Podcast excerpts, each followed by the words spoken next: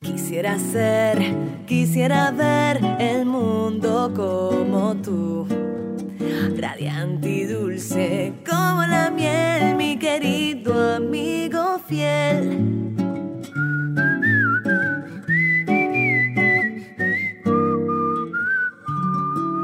Saludos a todas y todos, bienvenidos a este episodio de Tu amigo fiel. En este podcast conversamos sobre nuestras mascotas, cuidado, alimentación, entrenamiento, en fin, de todo un poco sobre nuestros amigos fieles. Les saluda a su anfitrión Pete Valle. Conmigo está el doctor Jonathan González, director veterinario de la clínica Your Pets, Your Pet Vets, Bel Air en Houston, Texas. ¿Cómo está Jonathan? Bien, bien, muy bien, gracias Pete. Ahí eh, súper motivado y contento de estar aquí haciendo el podcast. Y, eh, ya tú sabes, bien motivado con todo esto de hacer radio y hablar con gente por Zoom y, todo esto. Eh, cada vez se pone mejor.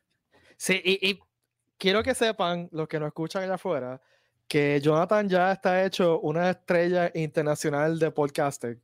No solamente aparece en este show, sino que la semana pasada salió en el podcast de Conor O'Brien, Conor O'Brien Needs a Friend. ¿Cómo fue eso? Cuéntanos, estuvo brutal el episodio, búsquenlo, está brutal. El, el episodio se llama The eh, Puppy Mafia, ¿cómo es que le pusieron?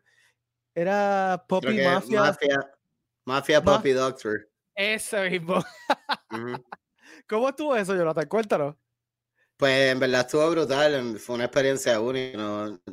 todavía no, como que no lo puedo creer. Yo, eh, uno puede, cualquier persona puede eh, solicitar a, hablar como fanático. Hay un segmento del programa que hasta te dicen dónde ir al website y todo, si eres fanático de ese podcast. Entonces, nada, llené la información, puse la pregunta que uno le pregunta al final es importante. Ajá. Porque esa es básicamente la, la, la, parte importante del podcast, ¿no? Es la pregunta que tú le haces a él. Entonces, parece que le gustó y se le gustó un par de cosas más y hubo buena dinámica. Porque hubo un pre-interview de como media hora con uno de los produ producers. Ah, Ok. Em, entonces, después de eso te envían un email, ah, mira, que sí, que estamos interesados. Entonces hubo un tech check. Y después del tech check, dos días después, entonces te pasan con Conan, pero te dicen, mira, no toques nada, deja el micrófono ahí mismo, la cámara ahí, la, computadora ahí, no muevas nada, el internet, nada, nada, no cambien nada. Sea, que no es agarrete eh, como hacemos nosotros hacemos ese podcast. No, no, no, no. Entonces, eh, había un abanico prendido. Me dicen, mira, el abanico hace sonido, apaga eso. Fue bien como, wow, ok. Cualquier, cualquier cosita que haga mal, no, no me lo publican, tú sabes. Pero eh, yo escuché el episodio que, que fue casi media hora, estuviste casi media hora hablando con ellos. Este... Sí, no, lo, lo, editaron y el tipo es un general haciendo eso, mano. Está brutal. Sí, y, y, a mí lo que siempre me ha gustado con O'Brien es que tiene unos wits y unos comebacks inmediatos, bien graciosos. Y a mí lo que más me gustó del episodio es que tú le bateabas las cosas para atrás. y, es que yo me sentía que era como hablando con un pana. Sí, era la dinámica se sintió bien chévere. No solamente tú y Conan, sino los otros cojos, todos hablando. Y era como escuchar un grupo de panas eh, gufiando un rato y discutiendo cosas así random. Eh, sí, porque yo, yo ya tengo este podcast, entonces yo escucho a los otros fanáticos hablando demasiado de ellos mismos y de su trabajo. Y si yo me pongo a, explicar mi trabajo, es como que, pues, sí, no, sé, quería hacerlo más light y como tener la, la, oportunidad de hablar con él un rato sin, sin estar preocupado de que lo, lo publicaran o no. Lo, lo que yo quería era divertirme. Y... y decir que hablaste con Conor Ryan. Exacto. Y tener la grabación después y ya, no me importa si lo publicaron o no. Entonces, eh, creo que graban como cinco personas por día y lo grabamos un jueves y ya el miércoles después ya lo estaban publicando, el mío. Eso probablemente fue que le gustó porque lo sacaron bien rápido. Súper rápido. El próximo episodio fue el mío, después que grabamos. Eh, a mí me gustó mucho, está buenísimo. Te tengo que decir que te tengo envidia bien grande porque yo he sido fanático de Conan desde siempre. Sí, mano, yo también, desde chiquitito. Y el, el, podcast fue cuando yo cambié de trabajo, pues empecé a escuchar podcast y ese fue el más que me ha gustado. Y pues, mano, poco a poco, pues fui ahí solicitando ese fan eh, episode, si quieren buscarlo. Eh, el podcast es el Conan O'Brien Needs a Friend en cualquiera de las plataformas. Y es súper gracioso. Tienen un episodio a la semana con alguien famoso y el otro episodio es con un fanático. Sí. Y Conan es, pues, no sé, para mí es de, las personas más graciosas este, que existen. Recuerda que no solamente Conan era Late Night House, también él fue uno de los mejores escritores de Los Simpsons. Así que. Y de SNL. Y de SNL también. Y salió en un par de sketches random de SNL en el background. o sea, como que si necesitaban un waiter, pues ahí estaba el, el, el pelo rojo gigante de Conan. Eh, es gracioso verlo ahora cuando antes esa época no era famoso, era simplemente un escritor. No, no, eh, eh, siempre fue gracioso, siempre fue una persona bien buena también, se, se, nota que es una persona buena gente, ¿no? Sí, este, y se nota mucho en la, entrevista que te hizo, porque las preguntas que te hizo eran como que preguntas bien, no sé, como que bien cool, bien relax, este, no sé, me, me, gustó mucho la dinámica de él. Eh, sí salieron con unas cosas bien graciosas, como lo de, pues, el título del episodio de, del Mafia Puppy Doctor. Sí, porque no quise, en verdad estaba relajando, ¿no? Y, no quise entrar en detalles serios de mi trabajo, porque eso es aburrido, ¿no? Lo que estamos entreteniendo a la gente con chistes. Y... Sí. No, me, eso fue, Obviamente cobramos más que cash. Aceptamos tarjetas y, planes de pago como Care Credit. sí, yo, yo, entendí lo que, si, si, no me equivoco, lo que tú quisiste. Ok, déjame, déjame explicar esto para que la gente que está escuchando no se pierda. En un momento dado están hablando del trabajo de Jonathan y Jonathan menciona que mayormente cobran en cash. Entonces, eh, Conan y los otros cojos. Solamente, solamente en cash. Exacto. Entonces, Conan y los otros cojos como que lo entendieron de que estaba haciendo algo como criminal. Shady. Shady. Y entonces como que ah, de ahí viene de que pues este, él, eh, pues eh, Jonathan lo que atiende son los perros de, de, los, mafiosos.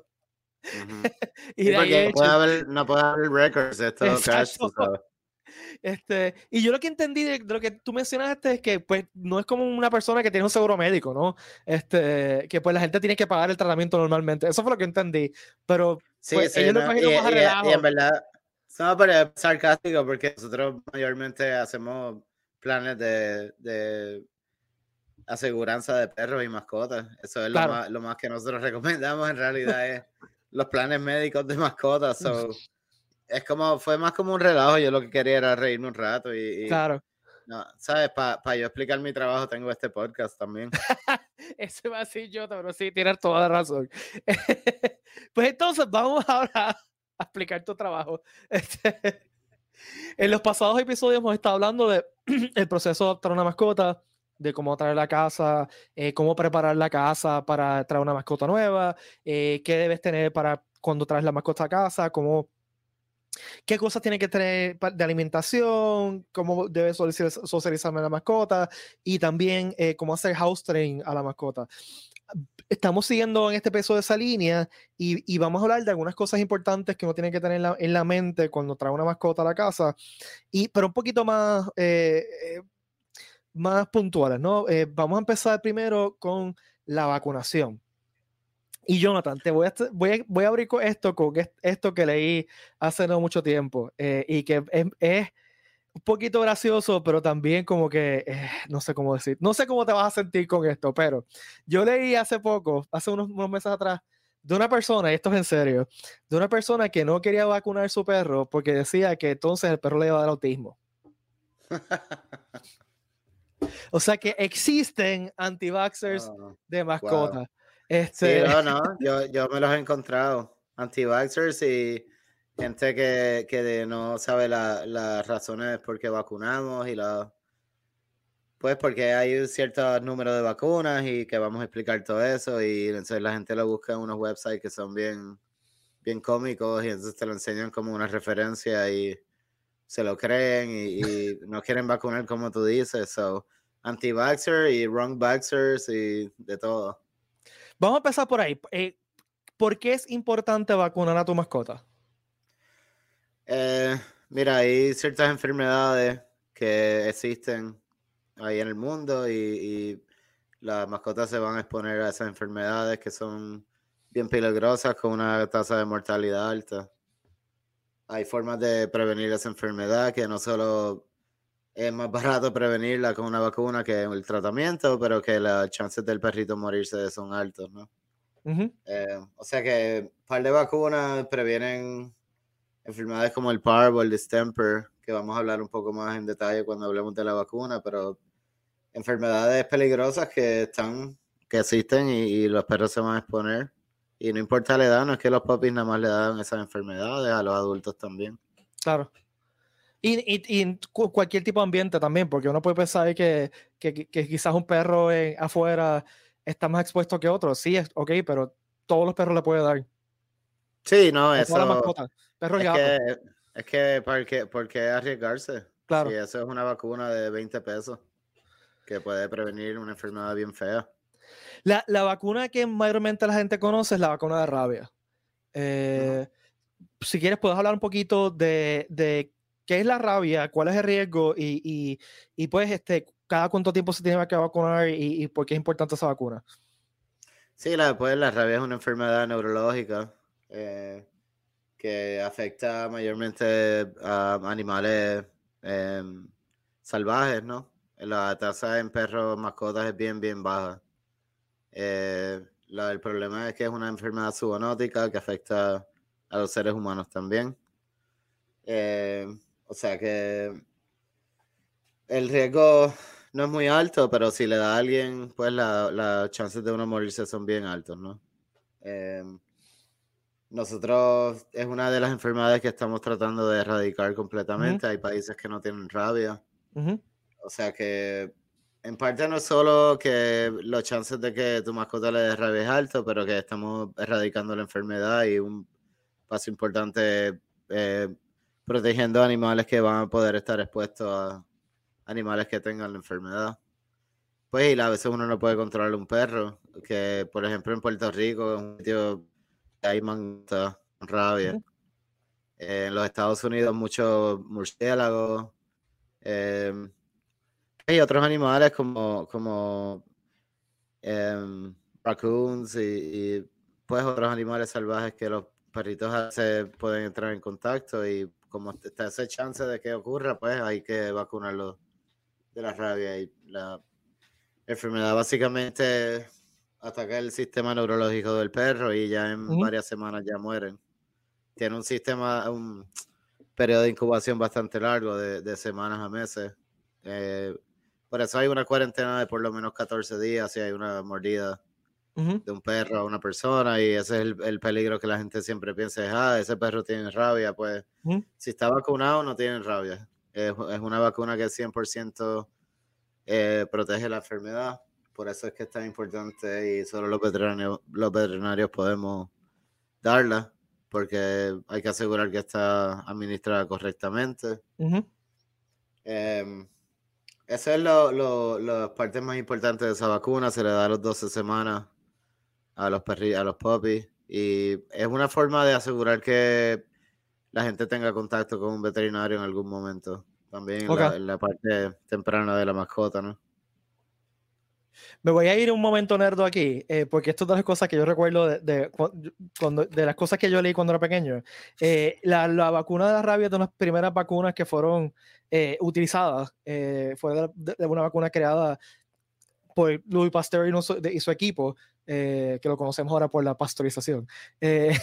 y se usó, originalmente se usó para salvar un niño que lo había mordido un perro con rabia. Eh, eso lo leí la, la biografía de Luis Pasteur que tenía cuando era chiquito. no, eso, eso yo no lo sabía, está, está bueno el...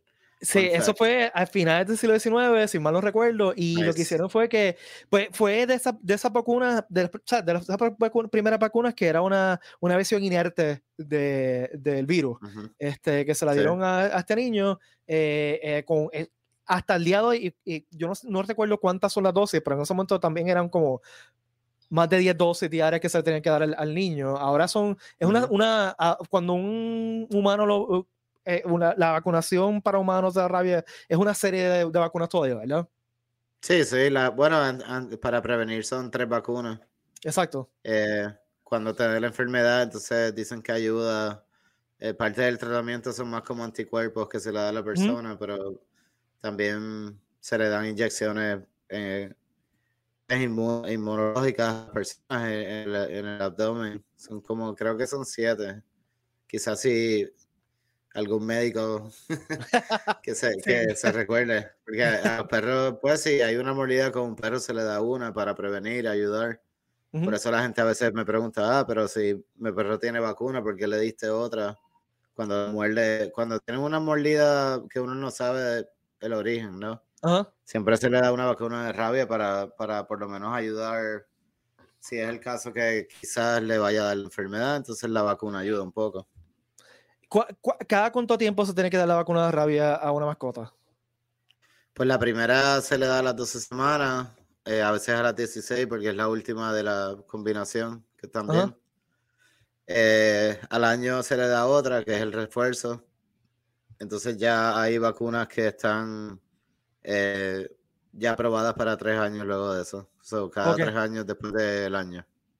Ok, así que cada tres años uno debe visitar a su veterinario por esa vacuna específicamente y después vamos a hablar de otras vacunas, pero específicamente esa. y, lo digo porque, eh, porque es una vacuna bien importante eh, y es importante, por ejemplo, que su perro esté identificado con el tag de que está vacunado, porque si pasa algo, si el perro muerde a alguien o algo, pues mira, si no, está, si no, si no están seguros que, que, el perro está vacunado contra rabia, pues pueden pasar cosas peores con el perro, lo pueden, eh, lo pueden destruir, etc. Sí, hay, hay leyes de cuarentena, de eh, prueba, lamentablemente, la única forma de chequear por rabia es una prueba del cerebro, de biopsia y una prueba de unas tintas que se le hace al tejido para buscar el virus, ¿no? Em, o sea que, pues, eh, es, algo que es bien fácil de prevenir. Así que, por favor, vacunen a sus perros contra rabia. ¿Qué otra vacuna es importante, Jonathan? Pues lo que se le llaman los core vaccines o las vacunas obligadas. Eh, la, la de la rabia es la más importante. a las seis, de las 6 a las 8 semanas se le comienza con las vacunas de combinación, la del parvo, distemper, hepatitis y para influenza, que es esa de combinación que todo el mundo le tiene que dar desde las 6 a 8 semanas. A veces los breeders se las dan, la gente que están criando esos puppies eh, antes de, adoptar, de que la gente lo adopte, pero si no, pues al veterinario esa primera cita de las 6 8 semanas se le da cada 3 a 4 semanas hasta que tengan 14, 16 semanas. Porque los, anticuerpos de, que le provee la mamá interfieren con la vacuna. Entonces la atacan como si fuera la enfermedad y no le duran suficiente. Em, cada tres semanas, cuatro semanas hay que darle un booster. Por eso es que hay que darle esas vacunas y le protegen. No es una, no es una pérdida de dinero, tiempo esas vacunas le están protegiendo. Lo que pasa es que se, van del sistema porque el cuerpo las ataca, ¿no? Entonces ya a las 14, 16 semanas, esos anticuerpos que la madre le, le provee, ya se fueron. Entonces la vacuna le dura un año. Ok. Entonces. ese año, cada tres años también. Ay, me contestaste la pregunta que te iba a hacer. Una vez tenías ese set de, vacunas eh, completo, ¿no? Esa, secuencia de vacunas completa de Poppy, eh, las vacunas son más o menos cada tres años. O sea, que uno debería visitar al, veterinario cada tres años simplemente por, para todo el proceso de vacunación. Correcto. Por lo menos para eso, una, una examen anual ayuda, porque si te pones a ver, la vida de un perro son como siete años menos que un humano. O sea que un año de un perro son como siete años de un humano. O sea que llevarlo una vez al año es como tú visitar al doctor cada siete años. que por lo menos. Eh, y me contestaste la próxima pregunta que te iba a hacer. Era, eh, hablando de eso, pues cada cuánto tiempo uno debe llevar al perro veterinario simplemente para, para, para cotejar, o sea, que lo chequeen y que vean que todo está bien y que. sí, una vez al año. Una vez al año. Sí, entonces la salud dental de los perros, que vamos a tener un episodio completo de la salud dental, porque es tan importante, eso nunca ha sido un tema así que se toma en serio, siempre ha sido como algo para hacer dinero en unas prácticas, otras prácticas ni le importan ni lo hacen eh, como debería hacerse, radiografías dental, todo eso. Em, que por lo menos para chequear la salud dental anual y hacer una profilaxis dental Anual o cada dos años al menos, pero anual idealmente, ¿no? Eh, y hay razones para hacerlo. Igual que, que o sea, eh, tú dijiste algo que creo que es importante, que es que este tipo de, cosas de mantenimiento, las vacunas, por ejemplo, y después vamos a hablar de la salud dental, no, no es que sea un gasto de dinero de tiempo de más, sino es que estamos previniendo tener que gastar más dinero y más tiempo en el futuro. O simplemente es que, la, que, la, salud de nuestra mascota, pues, eh, deteriore. Ese es el punto más grande de la prevención, no solo eh, pues que el perrito no sufra y se enferme, pero la parte económica del dueño y, el estrés de que la mascota, esté enferma con enfermedades que se pudieran haber eh, prevenido.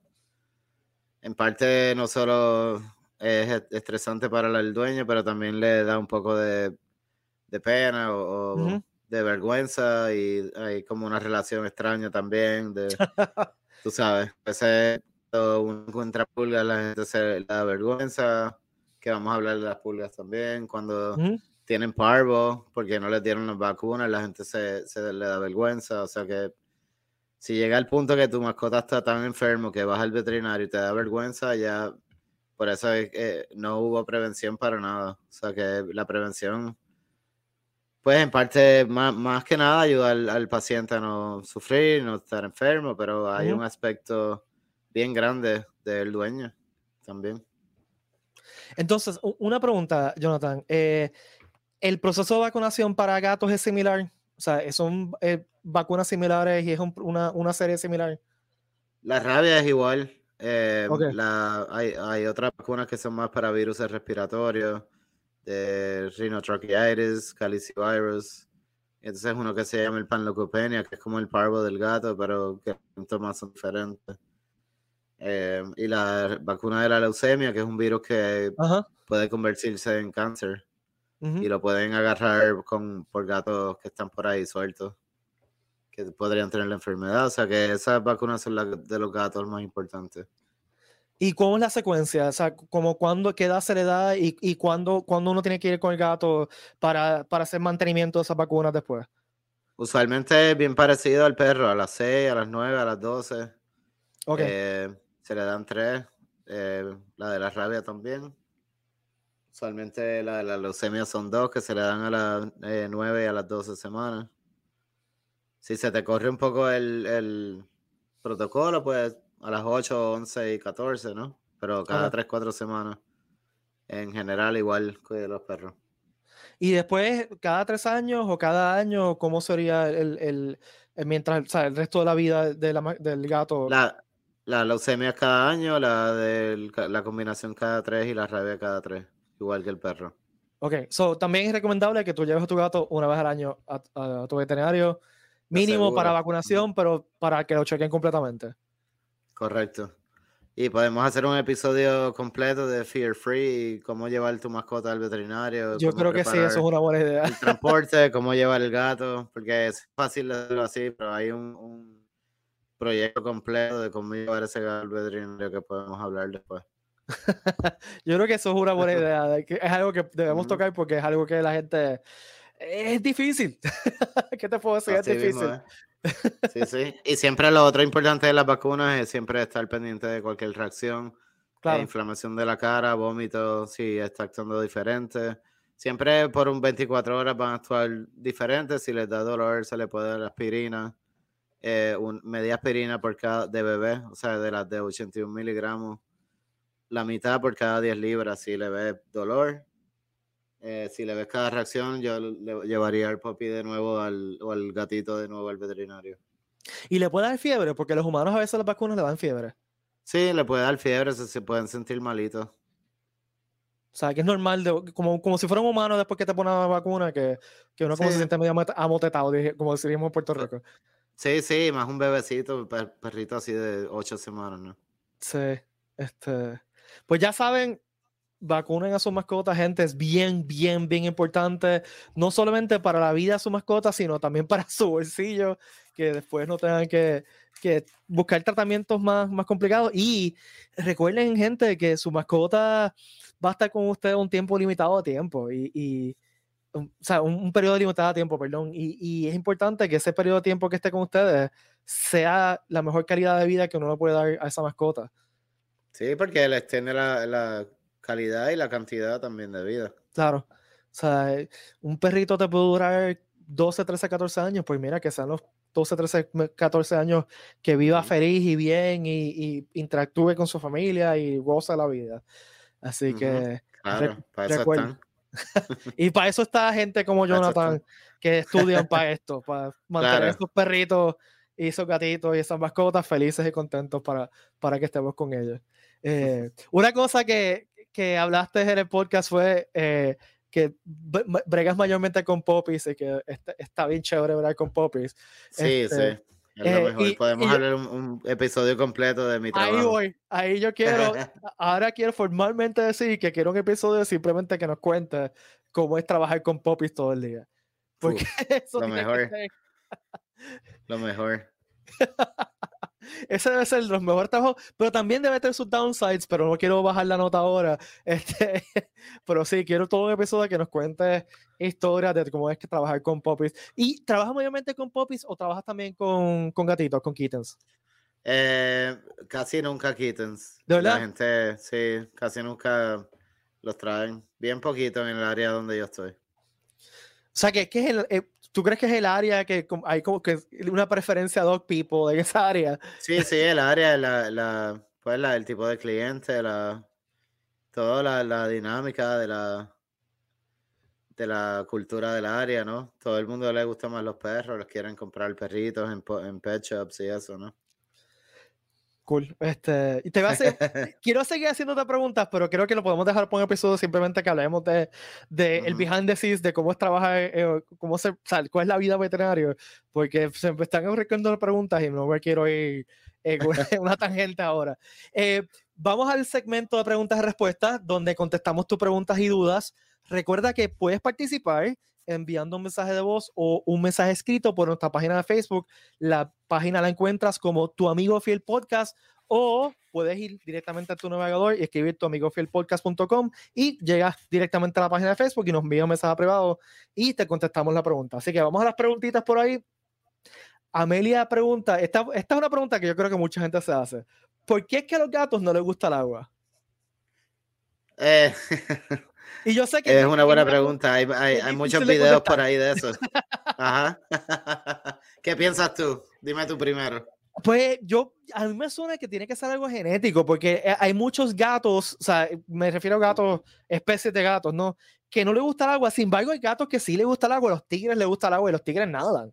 Eh, que yo creo que es algo, algo genético, pero no, estoy aquí adivinando y sacándome cosas de la manga.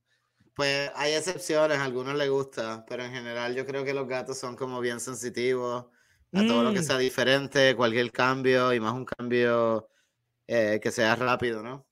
Que de seco a mojado, un cambio hacia un gato es como bien estimulante y ellos reaccionan igual de rápido, ¿no? Em, o sea, que cualquier cosa que, que, los haga incómodos, que sea sucio, que sea una experiencia mala, ellos van a reaccionar bien, bien rápido y bien extremo. Está interesante y no había pensado así, que los gatos son bien sensibles. O sea, tienen un sentido bien sensible. Sí, sí, ellos son unas una mascotas que también son máquinas cazadoras. Claro, sí. o sea que ellos tienen que reaccionar a cualquier estímulo, reaccionan igual de fuerte o más fuerte, ¿no? Son depredadores puros. Están hechos para eso. O sea que si imagínate eh, la, la, el chiste de que abres la puerta y te cae el cubo de agua. sí, te. Exacto. Imagínate ser un gato. Entonces te pregunto, eh, ¿hay forma o, un gato se puede acostumbrar al, a un baño, por ejemplo? O sea, que uno poco a poco lo pueda... Poco a poco, si haces algo, una experiencia placentera.